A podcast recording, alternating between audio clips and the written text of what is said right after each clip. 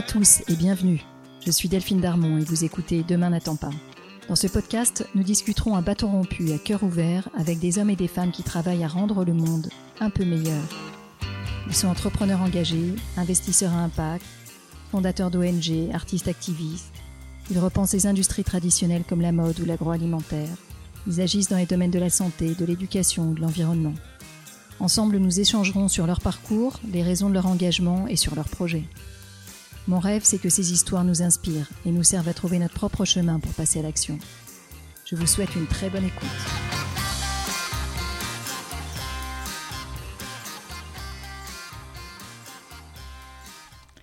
Bonjour à tous. Aujourd'hui, je sors de mes domaines de prédilection. Dans les épisodes précédents, nous avons beaucoup parlé avec des entrepreneurs à mission qui réinventent leur filière, avec des fondateurs d'ONG qui effectuent un travail particulièrement remarquable. Aujourd'hui, on va parler impact, et engagement, comme toujours, mais dans un contexte très particulier, celui des crimes de guerre et de la justice pénale internationale. Alors que la guerre en Ukraine bat encore son plein et que la présidente de la Commission européenne a appelé à traîner Poutine devant la justice internationale, j'ai voulu revenir avec vous sur cet instrument finalement très récent qu'est la justice internationale. Et pour aborder ce sujet, j'ai la chance de recevoir Jeanne Schulzer, avocate spécialisée dans la justice pénale internationale, dans les droits de l'homme et la lutte contre le terrorisme.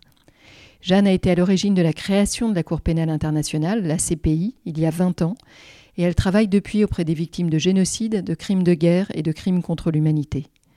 Dans son cabinet, Impact Litigation, et avec la branche française d'Amnesty International. Au micro de Demain n'attend pas, elle parle de l'avènement historique extraordinaire qu'a représenté la création d'une Cour de justice internationale, capable de juger jusqu'aux chefs d'État pour leur action. Il n'y a plus d'impunité. Elle revient sur le juste temps de la justice, sur l'importance de préserver les droits de la défense, sur le travail de mémoire que permettent ces procès, et sur la réparation qu'ils apportent aux victimes enfin reconnues comme telles par la justice. Elle nous parle des jugements des principaux dignitaires du régime Khmer Rouge, des crimes sexuels en Syrie, et elle nous parle de l'Ukraine, bien sûr. Cet échange est passionnant. Il est le premier d'une série réalisée avec l'ESG Lab and Society, une communauté d'échange et de rassemblement d'entreprises qui engagent ou qui accélèrent leur transformation responsable. Je vous laisse avec Jeanne et je vous souhaite une très bonne écoute. Bonjour Jeanne. Bonjour. Avant qu'on rentre dans le vif du sujet, j'aimerais qu'on parle de toi et que tu te présentes. Alors j'ai eu un parcours euh, assez euh, fluide, disons. Je ne me suis pas beaucoup posé de questions, bizarrement. Euh, au tout début, je me suis posé des questions parce que je voulais être journaliste et j'ai fait du droit parce que je voulais être journaliste. D'ailleurs, je suis ravie de parler un podcast, c'est un vieux rêve. enfin. Enfin. donc j'ai fait du droit parce que je voulais être journaliste et puis je suis arrivée en licence et il restait une année euh, donc je me suis dit que c'est quand même idiot de ne pas aller jusqu'au bout. Et c'est euh, donc on est dans les années 93, 94. Euh, à l'époque, il n'y a pas de formation, ou très très peu, sur les droits humains, encore moins sur la justice pénale internationale. On est en amont de la création de la Cour pénale internationale. donc tout ça sont, des, sont des, un peu des vœux pieux, mais ça, ça m'intéressait déjà. Donc en maîtrise de droit, l'équivalent du master actuel, euh, j'ai pu euh, commencer à travailler un tout petit peu sur les questions des droits humains, du droit européen, etc. Et puis j'ai réalisé en fait qu'on pouvait faire du droit sans faire euh, du droit des affaires. Ce que je ne savais pas en fait. J'avais un tout petit peu, voilà, pour moi c'était soit on faisait du droit des affaires, soit, en tout cas le métier d'avocat m'intéressait pas du tout. et donc, en quatrième année, il était temps. Il, était temps, de le voir. mais j'étais là en fait pour faire autre chose. Moi, ce qui m'intéressait, c'était la chronique judiciaire. Et donc, euh, euh, j'ai finalement découvert qu'il y avait autre chose que le droit des affaires. Et ça a été, euh, pas une révélation, mais en tout cas quelque chose qui m'a beaucoup intéressée. J'ai oublié que j'avais voulu faire une école de journalisme. Et je me suis très, très vite orientée donc, vers le droit international. je suis rentrée en France, j'étais dans une des premières promos du, master droit de l'homme, droit humanitaire à Paris 2. Et puis à l'issue de cette année de master, là, j'ai vraiment eu un coup de chance. J'ai une, une de mes euh, profs, euh, Raphaël Maison, qui travaillait au tribunal pour l'ex-Yougoslavie avant, qui m'a dit, à la fin de mon oral, m'a dit euh, Est-ce que tu veux aller à la conférence pour la création de la Cour pénale internationale? Qui était deux semaines plus tard. Donc on était en juin, juin 98, la conférence commençait en juin. Et je lui dis Mais oui, mais ça, me paraissait fou. Donc ça, ça a été ma première, voilà, ma première rencontre avec le droit pénal international. Cette chance, c'est d'avoir été à la, à la création de la Cour pénale internationale. Côté étatique, ce qui m'a aussi, j'ai jamais, j'ai jamais retourné du côté des États, mais ça m'a aussi beaucoup montré la proactivité et le travail des ONG. La Cour pénale, elle existe depuis 20 ans, du coup, aujourd'hui. Ouais. On peut peut-être faire un petit temps d'arrêt dessus, Mhm. c'est intéressant, et puis après on reviendra à ton, ton chemin à toi. C'est une cour qui est complémentaire aux tribunaux nationaux. Et en fait, les États, quand ils, acceptent la Cour pénale internationale, ils estiment, ils disent, si je ne peux pas ou ne veux pas juger, alors veut pas juger, en général, ils ne le disent pas, mais ça va être la Cour qui va être en mesure de dire, l'État n'a pas voulu juger, n'a pas eu la volonté de juger, d'instruire ou de juger les crimes de guerre, les crimes contre l'humanité, le crime de génocide, alors c'est la CPI qui est compétente. Donc c'est cette complémentarité. Donc une CPI idéale, c'est une CPI sans dossier. C'est le jour, le jour où les États, ou alors ils jugeront eux-mêmes. Ça ne veut pas dire qu'il y aura plus de crimes, mais au moins ils jugeront eux-mêmes. Voilà. Et le- la CPI s'auto-mandate? Non, la CPI, elle est, donc elle est compétente pour les, ces trois crimes-là, plus le crime d'agression, on pourra peut-être y revenir, mais qui est un crime à la carte. Enfin, elle est compétente pour les crimes de guerre, crimes contre l'humanité, génocide, commis soit sur le territoire des États qui ont reconnu sa compétence, donc il y a aujourd'hui euh, plus de 120 États qui ont reconnu sa compétence, soit lorsque c'est commis par un ressortissant d'un État parti à la CPI. Ensuite, comment elle est saisie? Elle est saisie soit par euh, nous, donc nous on pourrait décider d'envoyer des informations au procureur, ça c'est une grande avancée de la Cour pénale internationale, c'est-à-dire qu'elle permet à tout un chacun de faire une espèce de sorte de plainte, ça s'appelle une communication. Euh, c'est le, le plus gros de ce que reçoit la CPI. Aujourd'hui, c'est des ONG, des associations de victimes qui envoient des informations sur euh, la situation euh, en Afghanistan, sur la situation en Palestine, euh, en RDC, etc. Ensuite, les États eux-mêmes peuvent saisir la CPI. Et alors, ce- à quoi on ne s'attendait pas du tout, c'est que les États eux-mêmes saisissent la CPI sur des crimes commis sur leur propre territoire. Jeanne, j'aimerais revenir un moment sur ton parcours à toi.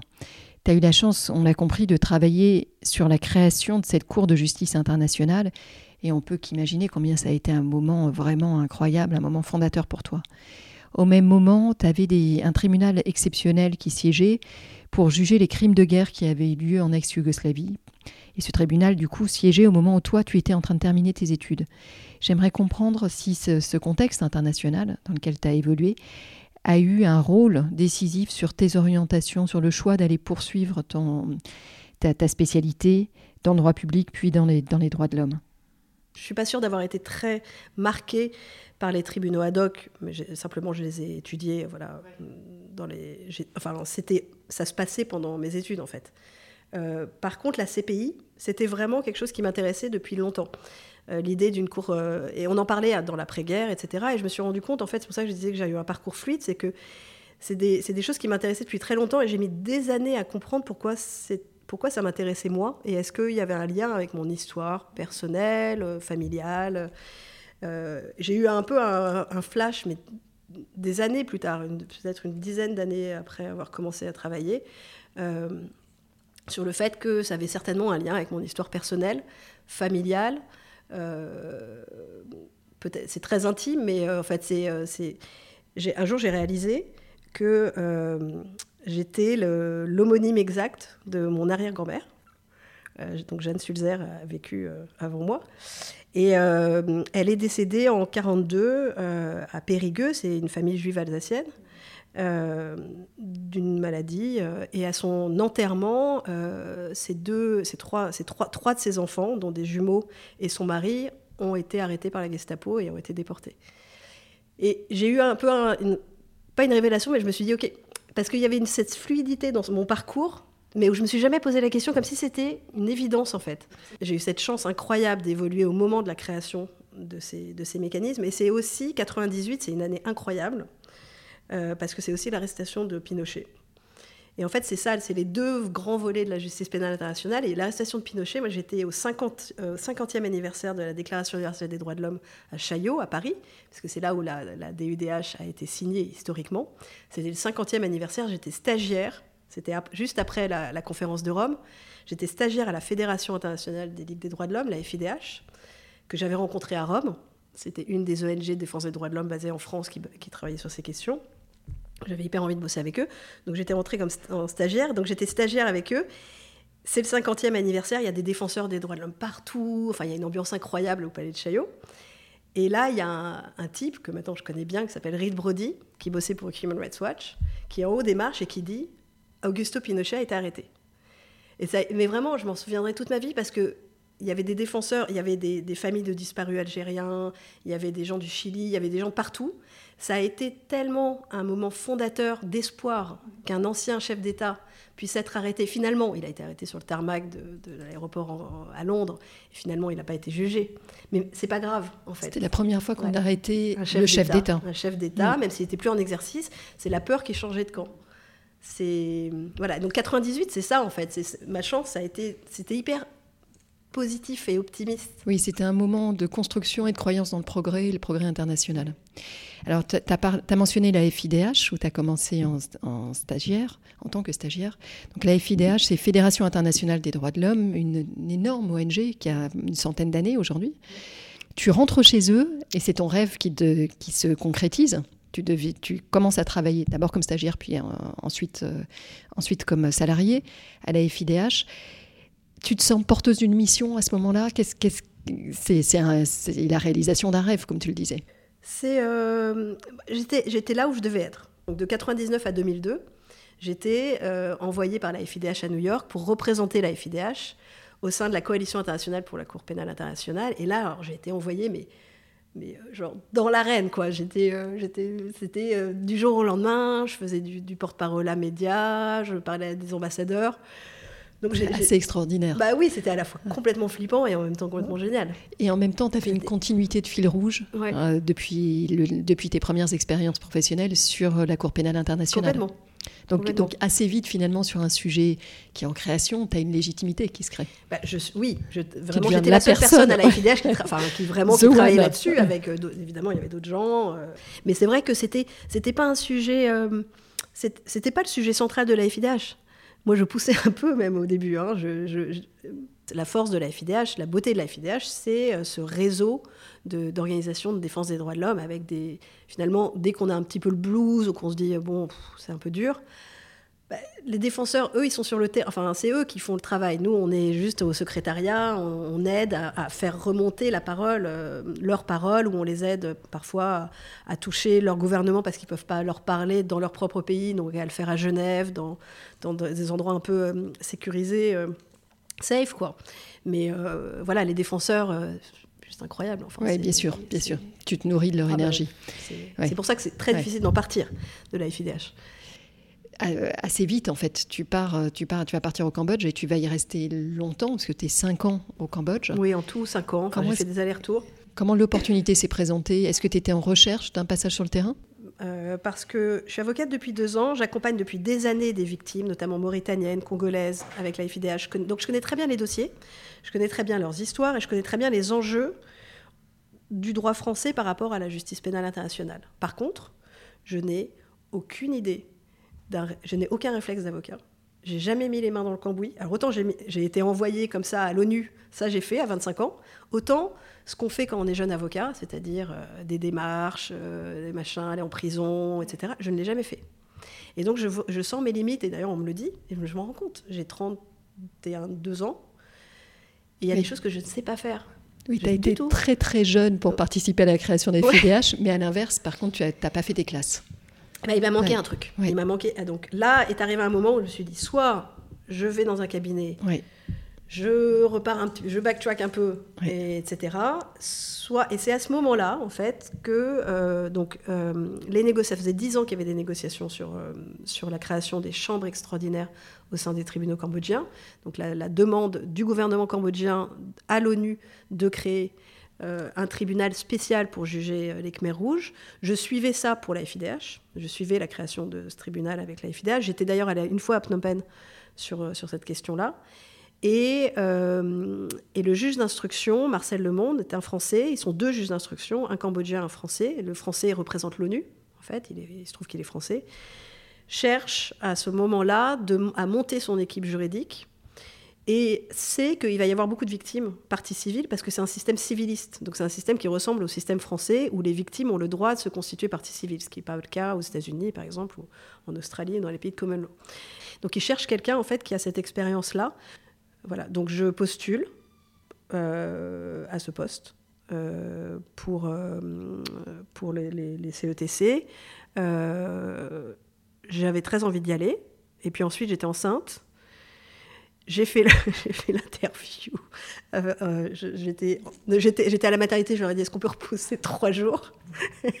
J'ai fait l'interview. T'as failli accoucher à Phnom Penh. Ouais, non, mais quasiment. non, mais j'ai fait l'interview, je, ne voulais plus du tout y aller. J'avais un micro-bébé dans les bras, j'étais en train d'allaiter, j'étais dans la cuisine, je m'en souviendrai toute ma vie. J'avais zéro, mais c'est toujours comme ça qu'on a les, meilleurs jobs. Hein. J'avais zéro pression parce que j'avais pas du tout envie d'y aller. c'est pas que j'avais pas envie d'y aller, mais j'étais pas du tout ma priorité du jour voilà, j'ai eu le poste et, euh, et le papa de, de, mon fils, on s'est dit, bon, allez, on y va. Donc on est ah, parti, il avait vous êtes parti en famille Ouais. D'accord. Alors, je vais juste faire un, petit rappel historique.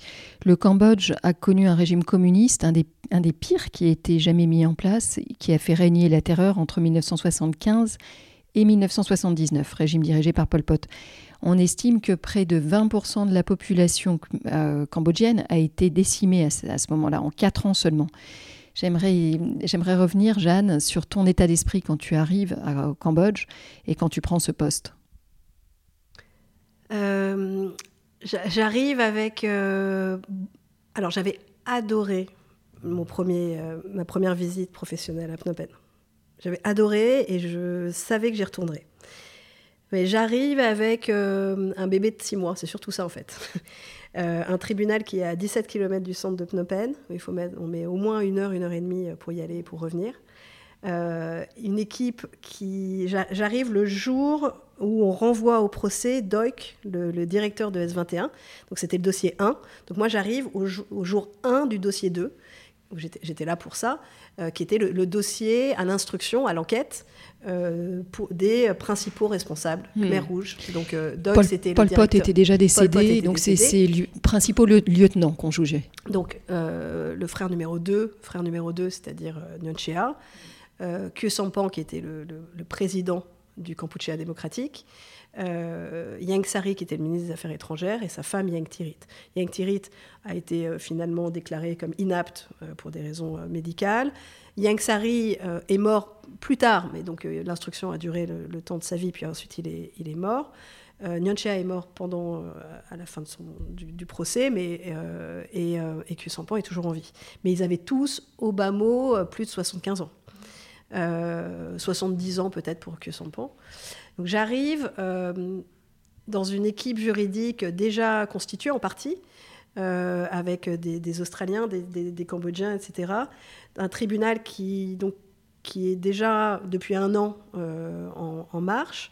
Euh, et il faut s'y mettre tout de suite euh, et comprendre. Et c'est la, grande difficulté. Bon, déjà, il faut se mettre dans le, dans le dossier. C'est un, système donc autoritaire, ultra radical, communiste, extrêmement compliqué, extrêmement complexe parce qu'il n'utilisait que des alias. Il n'y a pas un nom. En fait, les, gens, les Cambodgiens, ne savaient pas qui était Pol Pot pendant les Khmer rouges. En fait, ils, répondaient aux ordres de l'Ankar. L'Ankar, ça, voulait dire l'organisation. Donc on leur disait, l'Ankar vous demande de faire ça, ils le faisaient. C'est assez incroyable d'ailleurs. Et euh, parce qu'il y, y il y a aussi, beaucoup de beaucoup de réflexions autour de hum, la, résistance euh, du peuple cambodgien dans, dans, ce qui était euh, effectivement des, transferts massifs de population, puisque Phnom Penh a été vidé en trois jours, sous couvert de soi-disant bombardements américains qui ne sont jamais arrivés, parce que c'était... C'était une volonté de migrer la population des villes vers la campagne, de, pour la rééduquer. Mis à part les centres de sécurité, souvent les, les, Cambodgiens sont forcés donc, à être dans des coopératives, dans des centres de travail, de rééducation, qui sont des, des prisons sans murs il y a eu beaucoup de discussions là-dessus, d'ailleurs. Sur, donc c'est extrêmement, euh, c'est des conditions absolument dramatiques. Il y a eu énormément de morts, de famine, euh, de malnutrition, de, non-accès aux médicaments, etc. Et puis ensuite de torture, d'exécution dans les centres de sécurité, etc. Mais ce qui était vraiment très flagrant, c'est la structure. Et donc moi, je débarque à l'instruction. J'essaye de comprendre un petit peu ce qui se passe, et donc il n'y a, que des alias. enfin, c'est extrêmement complexe en fait comme, euh, c'est complexe. Et aussi politiquement, philosophiquement, c'est le premier tribunal qui euh, instruit sur un régime communiste. Premier tribunal international. Et d'ailleurs, c'est toujours le premier, le seul. Et ça, c'est intéressant parce que le tribunal pour l'ex-Yougoslavie, Nuremberg, le Rwanda, sont des tribunaux qui vont aller chercher, regarder les aspects de discrimination, d'épuration euh, ethnique, de, euh, sont des régimes fascistes, des régimes euh, d'extrême droite, etc. Là, on n'est pas dans le régime Khmer Rouge. Après, il y a eu finalement des poursuites pour génocide, mais c'est intéressant parce que c'est pas enfin, des poursuites pour le génocide à l'encontre des Vietnamiens et de la minorité musulmane Cham. Mais au départ, les Khmer Rouges, c'est pas un régime raciste. Non, c'est une volonté de nivellement euh, des, euh, des, citadins euh, vers une situation voilà, et de mettre, de mettre en position de, de pouvoir les paysans et puis surtout les laisser, les laisser le plus possible dans l'ignorance pour garder le contrôle. C'est vraiment une idéologie très forte, très forte d'aller jusqu'au boutiste, d'aller au-delà de ce qui n'a pas pu fonctionner dans la mise en place d'un régime communiste ultra radical. Euh, comment rendre une justice impartiale lorsque Hun Sen est un ancien Khmer Rouge lui-même et que l'armée au Cambodge euh, enfin et que tout le monde finalement a été tout le monde est victime, y compris euh, les Khmer Rouges eux-mêmes. Toute la population cambodgienne qui s'est retrouvée dans les rangs des Khmer Rouges n'était pas idéologiquement d'accord avec ça. Et donc c'est tout ça aussi, c'est ce petit pays hyper meurtri euh, avec euh, beaucoup de sourires, etc., beaucoup de, beaucoup de, aussi de joie. 70% euh, de la population, quand j'y étais, avait moins de 25 ans. les gens parlaient très peu des Khmer rouges. On n'en parlait pas à la maison. C'est peut-être ce qu'a apporté, je trouve, le plus ce tribunal, c'est que ça a permis de délier des histoires dont les parents ne voulaient même pas en parler parce que c'était tellement atroce, tellement dur. Tu sais, ça me renvoie, tu parlais tout à l'heure de, des racines de ton histoire qui te renvoyait à la Seconde Guerre mondiale, ça me renvoie au fait que, et ça a été dit et redit, que les, les gens qui sont sortis de camps de concentration en 1945 n'ont pas parlé pendant très longtemps. Euh, donc un peu de la même façon, tes victimes, en fait, ont attendu qu'on leur tende le micro, euh, qu'on leur demande de parler pour parler, et avant, tu as un silence qui s'instaure euh, parce que tu as comme une espèce de pudeur, une peur de gêner avec ton... Oui, parce que c'est trop... Parce qu'en fait, c'est c'est euh, Anna Arendt, elle en parle bien et plein d'autres gens en parlent bien. C'est invraisemblable. Hmm. En fait, on peut pas décrire. On peut pas décrire ça. Personne ne va nous croire. Pour les victimes, moi, ce qui, et ça, c'est vraiment transversal. C'est pas que le Cambodge. C'est vrai. Maintenant, j'en suis absolument convaincue. Évidemment, culturellement, selon d'où elles viennent et ce qu'elles ont vécu, les victimes ont différents objectifs, enfin, ou différentes visions de la justice. Mais toutes les victimes j'en suis absolument persuadée aujourd'hui, pour elle, le plus important, c'est de participer. C'est d'être, alors, un, reconnu comme victime, c'est-à-dire de ne pas être dans la négation de la, du statut de victime. Alors, certaines victimes, d'ailleurs, n'aiment pas qu'on les appelle victimes, préfèrent qu'on les appelle survivants quand elles sont survivantes. Mais ce qui est le plus important, c'est pas la réparation, enfin, c'est pas toujours la réparation, c'est pas la condamnation. C'est le fait d'être reconnu comme victime et de pouvoir être intégré reconnus avec dignité euh, et qu'une parole soit laissée, qu'une place leur soit donnée dans ce, dans ce processus. C'est discuté pas mal dans la théorie juridique euh, que la participation à un procès, c'est une forme de réparation, euh, une forme de réhabilitation, qui est une forme de réparation. Jeanne, quand tu as accompagné ces grands procès, ces procès de grands criminels, des pires criminels qui soient, est-ce que finalement tu as vu des gens qui incarnaient le mal absolu Ou est-ce que, à l'image de ce que décrit Anna Arendt et que tu mentionnais tout à l'heure, est-ce que finalement tu as vu des petits fonctionnaires qui étaient dans l'incapacité de penser, de séparer le bien et le mal, et qui étaient devenus des rouages d'une machine de guerre?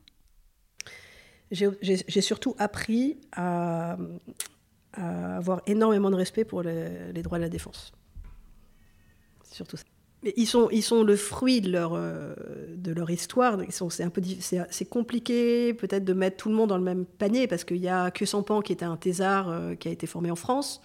Euh, Nyonchea, c'est pas le même, c'est pas du tout le même euh, histoire. C'est pas, il n'a pas une histoire, une éducation que Sampan. C'était, oui, c'était, il était à la Sorbonne. c'était, bah, c'est l'ami de Vergès. Enfin, il a été formé en France. Euh, c'est quelqu'un qui écrit, c'est un intellectuel, euh, ce qui n'enlève pas du tout euh, que. Et il a toujours nié avoir quoi que ce soit à faire avec la mise en œuvre de ces idées. J'ai jamais eu de, de, difficulté avec le fait que ces personnes soient dans le box des accusés. Je pense qu'ils étaient dans le box des accusés pour des raisons tout à fait légitimes. mais mais je pense que voilà, c'est essentiellement ça. C'est permettre aux droits de la défense de s'exercer réellement. Euh, les personnes qui sont poursuivies devant les CETC, c'est un secret de polichinelle. Il y a eu un accord. C'était Unsen ne voulait que cinq personnes parce que euh, il savait et ça tout le monde le sait, mais c'est évidemment pas écrit, mais il savait qu'en en, laissant la possibilité de, juger ou de poursuivre plus que ces cinq-là, qui finalement étaient les, cinq qui étaient encore en vie et qui étaient les plus évidents, mais il ouvrait la boîte de Pandore d'être jugé lui-même, puisque lui, c'est un ancien Khmer Rouge. Donc, donc c'est, c'est ça, en fait. C'est surtout... Euh, euh, ça fait toujours le, le, problème de ces histoires de droit de la défense et de ne pas regarder la big picture, etc., ça fait toujours le jeu de la défense.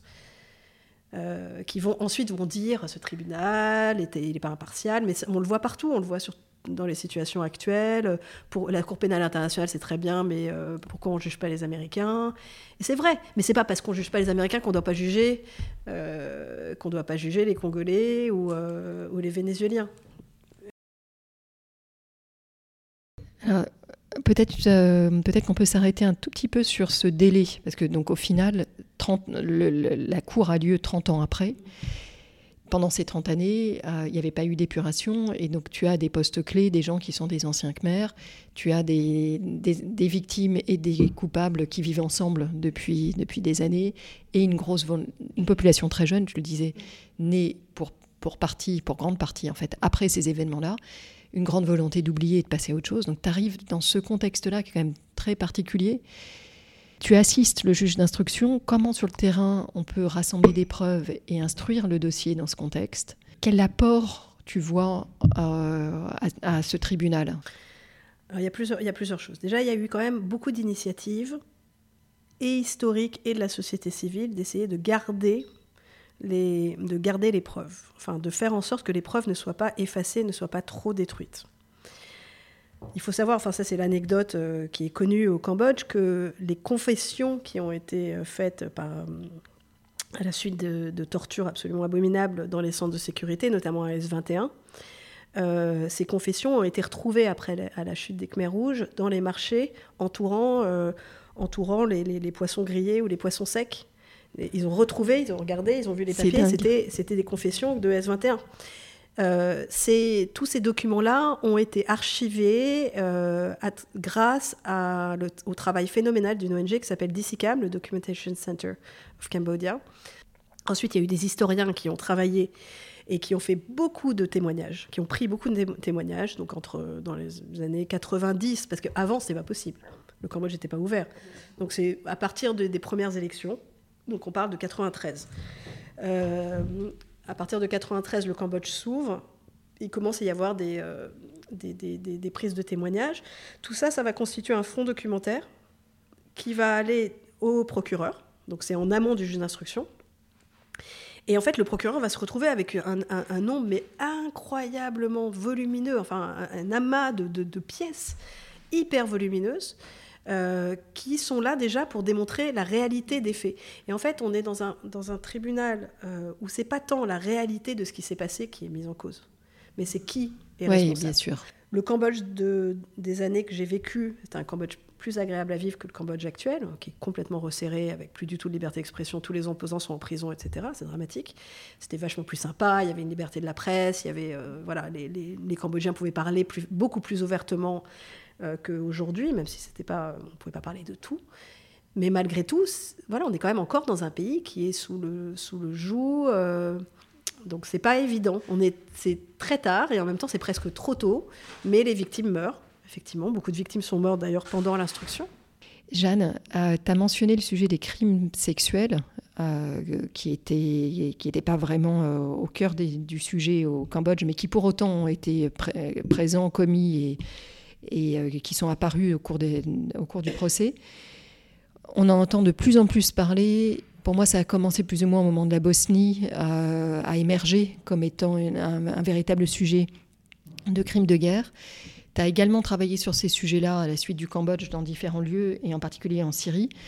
Est-ce que tu veux nous évoquer ce sujet, nous dire dans quelle mesure ce sont des, crimes spécifiques et comment tu as été amené à t'engager là-dessus? euh,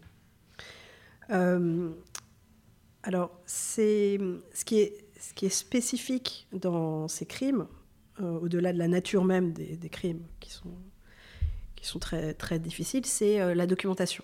C'est comment euh, réussir sans créer, euh, sans revictimiser les victimes. Parce qu'en fait, il y a de toutes les façons, pour toutes les victimes de ce type de crime, que ce soit torture, enfin de ce, ces crimes de cette nature-là, il y a un risque avec la justice, avec le fait de les, de les interviewer une fois, deux fois, etc. Il y a toujours un risque de revictimisation.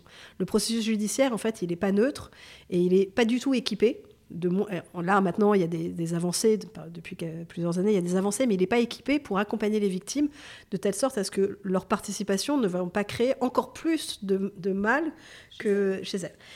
pour les victimes de crimes sexuels c'est encore pire parce qu'il y a souvent euh, euh, un aspect social, culturel qui, qui, va conduire à une volonté de nier ces, ces, crimes. Il y a. Euh, c'est l'honneur de la famille qui est entaché en plus de leur, euh, de leur personne. Il y a la victimisation des victimes, qui est un phénomène connu, notamment des, victimes sexuelles, pas victimes de crimes internationaux d'ailleurs, mais de toutes les victimes sexuelles, de victimisation, pourquoi. Et, des victimes, enfin, d'ailleurs, pas que de ces crimes-là, malheureusement. Euh, et donc, ça va, ça, tout ça, ça va, ça va rendre plus difficile la documentation aussi de, ces crimes. Donc, il faut impérativement que les gens qui se, soient euh, en contact avec ces victimes soient formés et connaissent en fait les, les euh, possibilités euh, de ne pas simplement prendre le témoignage d'une victime, mais aussi de pouvoir l'accompagner sur la, réalité des violences sexuelles dans les conflits aujourd'hui. c'est clairement devenu une arme, une arme de guerre, une tactique aussi. C'est certainement pas nouveau. Ce qui est nouveau, c'est que c'est aujourd'hui inscrit dans euh, euh, une réalité qui est connue et qui est euh, ou en tout cas il y a une tentative de priorisation dans les juridictions nationales et internationales, plus ou moins réussie, de ne pas passer à côté. Et de se dire, même quand c'est pas visible, comme Mer Rouge, voilà, pour le coup, c'est vraiment les victimes qui, c'est grâce aux victimes que les violences sexuelles sont sorties parce que alors, ni l'accusation ni les juges mmh. d'instruction, personne n'en parlait, personne n'en parlait, personne ne l'avait vu à ni les historiens, personne. Et les victimes sont arrivées en disant il y a eu, il y a eu des mariages forcés, il y a eu des viols sous contrainte hommes et femmes. Euh, il y a eu des viols aussi avec des exécutions. La plupart des, femmes qui ont été violées ont été mises ont été exécutées immédiatement, donc il n'y a pas de témoins. Euh, et, tout ça, ça a été grâce aux victimes. Aujourd'hui, quand c'est soit c'est la parole des victimes, parce qu'elles ont la possibilité, elles sont accompagnées, elles ont des avocats. C'est aussi dans le procès Hissène Abré. C'est un procès extraordinaire parce que c'est le premier procès de compétence universelle qui a été jugé en Afrique euh, par, euh, euh, sous, l'égide de l'Union africaine. C'est le, procès en fait de l'ancien dictateur du Tchad dans les années 80 qui a été jugé au Sénégal devant les juridictions sénégalaises. Mais là aussi, il y a des victimes qui, n'avaient jamais dit, en fait, qui n'avaient jamais parlé, alors qu'elles avaient parlé maintes fois et à la société civile et aux enquêteurs, etc., n'avaient jamais parlé en tant que témoins de victimes de, de viol face à Hissène Abré qui est dans le box, qui est devant elle, ces femmes euh, tchadiennes, dans une société ultra euh, conservatrice, décident de témoigner à visage découvert avec leur nom et de dire qu'elles ont été violées, y compris par Hissène Abré. Donc on en parle plus aussi parce qu'il y a plus d'accompagnement euh, qui permet, ou il y a plus d'avenues qui permet aussi de libérer cette parole. Malheureusement aussi, la réalité, c'est qu'il y, a de plus en plus l'utilisation de cette tactique aussi de cette tactique pour euh, effrayer, intimider euh, la population civile. On le voit, que ce soit les groupes de Boko Haram ou au Nigeria ou d'autres. Alors depuis, depuis bientôt trois ans, il y a une nouvelle période de ta vie professionnelle qui s'est ouverte. Tu as monté ton cabinet Impact Litigation. Tu enseignes et puis tu continues ton travail avec Amnesty International France, où tu présides la commission pour la justice internationale. Est-ce que tu peux nous parler de cette nouvelle période et de ce qu'elle t'inspire? Euh, Alors j'ai fait des allers-retours avec le barreau, puisque déontologiquement, on n'a pas le droit d'être salarié et avocat. Donc quand j'étais à l'ONU, j'ai demandé mon omission du grand tableau. Quand je suis revenue en France, euh, intégré, euh, je me suis réinscrit au barreau et j'ai aussi prêté serment à Phnom Penh parce que j'ai continué à, représenter des, victimes de la diaspora cambodgienne en France parce que j'arrivais pas à sortir du dossier en France. Donc je suis retournée à Phnom Penh, j'ai prêté serment, j'ai fait ça de façon bénévole pendant un an. Ensuite, j'ai intégré, je, suis rentrée dans l'équipe salariée d'Amnesty International France parce que je voulais sortir un peu des crimes internationaux, revenir aux droits humains un peu plus, euh, comment dire, bah, droits humains, quoi, la liberté d'expression, euh, etc. Euh, donc j'ai fait ça pendant trois ans. c'était c'est malheureusement, j'étais à Amnesty quand il y a eu les attentats en France. Donc de facto, je me suis retrouvée à travailler sur la question de l'état d'urgence, du terrorisme. Et j'ai quitté Amnesty euh, en me disant que j'avais envie de refaire du terrain, de la représentation. Donc je me suis réinscrite au barreau. Et j'ai monté mon, cabinet euh, sans vraiment exactement avoir une vision très claire. Mais je suis un peu comme ça. Moi, je fais les choses de façon intuitive, puis je réfléchis après. Je n'ai pas sûr que ce soit la meilleure idée, mais bon. Euh, et, j'ai mis quelques temps. Alors, c'est tombé, c'est finalement pas mal tombé parce que c'est tombé en plein Covid. Donc, j'ai monté mon cabinet en décembre 2019. Donc, euh, bah, bon, voilà. J'ai fait du conseil au départ parce qu'en fait, j'ai fait du conseil après Amnesty. Donc, euh, du conseil sur la question des droits des victimes de terrorisme. J'avais fait cette mission sur la Syrie, sur les crimes sexuels avec la FIDH. Voilà, plus du conseil de la représentation. Et puis, petit à petit, des gens venaient parfois me dire est-ce que tu connais des avocats pour travailler sur tel et tel dossier? Je me suis dit bon, c'est quand même c'est vrai que je suis avocate, j'avais oublié presque parce que je suis pas une avocate. Euh, enfin bon, souvent je me, moi je me dis que je suis pas une vraie avocate. Euh, et puis je me suis dit c'est ridicule. Je me, suis prendre le cas. je me suis réinscrite au barreau pour la quatrième fois. Euh, c'est juste administratif, hein, mais bon. Et puis je me suis dit, je vais monter ma structure, je vais faire du conseil, parce que c'est ce qui me permet aussi de me rémunérer. Parce que c'est pas toujours évident de se rémunérer dans, dans ce milieu-là? Et puis, euh, et puis j'ai commencé à travailler en fait sur euh, l'affaire des, attaques chimiques en Syrie. Euh, c'était mon, mon, premier dossier de contentieux sur lequel je suis toujours, en représentant des, des, ONG et syriennes et internationales, avec une consoeur et amie que j'avais rencontrée au Cambodge. Et, on, on, partage le même cabinet. On n'est pas associés, mais on partage le même cabinet. On a beaucoup de dossiers. Elle, c'est une vraie pénaliste pour le coup. donc on est complémentaires. Euh, et donc j'ai commencé à faire du contentieux sur la Syrie. Euh, et puis maintenant j'ai d'autres dossiers, j'en ai pas non plus 50 euh, 000. Et en fait je me suis rendu compte que, je me suis dit surtout, je me suis dit en fait je vais faire que ce que j'ai envie de faire. T'as bien raison. C'est pas mal. Parce que l'âge, parce que machin, voilà. Et en fait ce qui m'intéresse le plus dans Impact Litigation, c'est faire du contentieux stratégique. Jeanne, j'aimerais aborder un dernier sujet de fond avec toi aujourd'hui, malheureusement d'actualité. On parle beaucoup de justice internationale dans la guerre entre l'Ukraine et la Russie. Est-ce que tu peux nous dire quelle est ta position sur le sujet et si tu es amené à intervenir? Alors, je travaille avec Amnesty sur l'Ukraine beaucoup. Beaucoup, beaucoup, beaucoup. Vous êtes, vous êtes déjà en fait en mode plaidoyer depuis le début de la guerre Oui, oui, oui. oui. Donc euh, j'ai, à partir de, fin février l'année dernière, j'ai fait euh, l'essentiel du porte-parole d'Amnesty International France sur les questions de justice et Ukraine. Donc toutes les questions d'impunité et Ukraine, j'ai fait énormément de médias et de porte-parole enfin, toute l'année dernière. Je continue, mais parce qu'il y a eu une très forte demande sur de, des médias. Euh, sur c'est quoi un crime de guerre, est-ce qu'on peut juger Poutine, comment on peut le juger, devant quelle juridiction, etc. Et donc j'ai... Et d'ailleurs ça m'a... J'ai halluciné parce que ça fait 20 ans que je travaille sur ces questions. C'est la première fois quasiment que des journalistes s'intéressent à ça les, sujets juridiques dans ce, dans ce cadre-là ont été au cœur du conflit depuis le début. Et puis on a entendu beaucoup euh, la Commission européenne, euh, enfin le Parlement, euh, s'exprimer sur le fait qu'ils seraient pendus haut et court et qu'on irait les chercher chacun d'entre eux jusqu'à Poutine. quelle est ton opinion, toi, là-dessus? À la fois en termes de calendrier et en termes de capacité à aller les chercher? Donc aujourd'hui, là où c'est vertueux, euh, c'est que la question de l'impunité, elle est, elle est centrale à l'agenda politique. Et ça, c'était pas vrai avant. On parlait même pas d'impunité, on parlait pas de justice, on parlait pas, de, c'était, ça faisait pas du tout partie des, des, questionnements. Ça, à mon sens, c'est vertueux. Ça, c'est vraiment, c'est l'héritage de la CPI, de, de, tout ce qui se passe en ce moment, etc.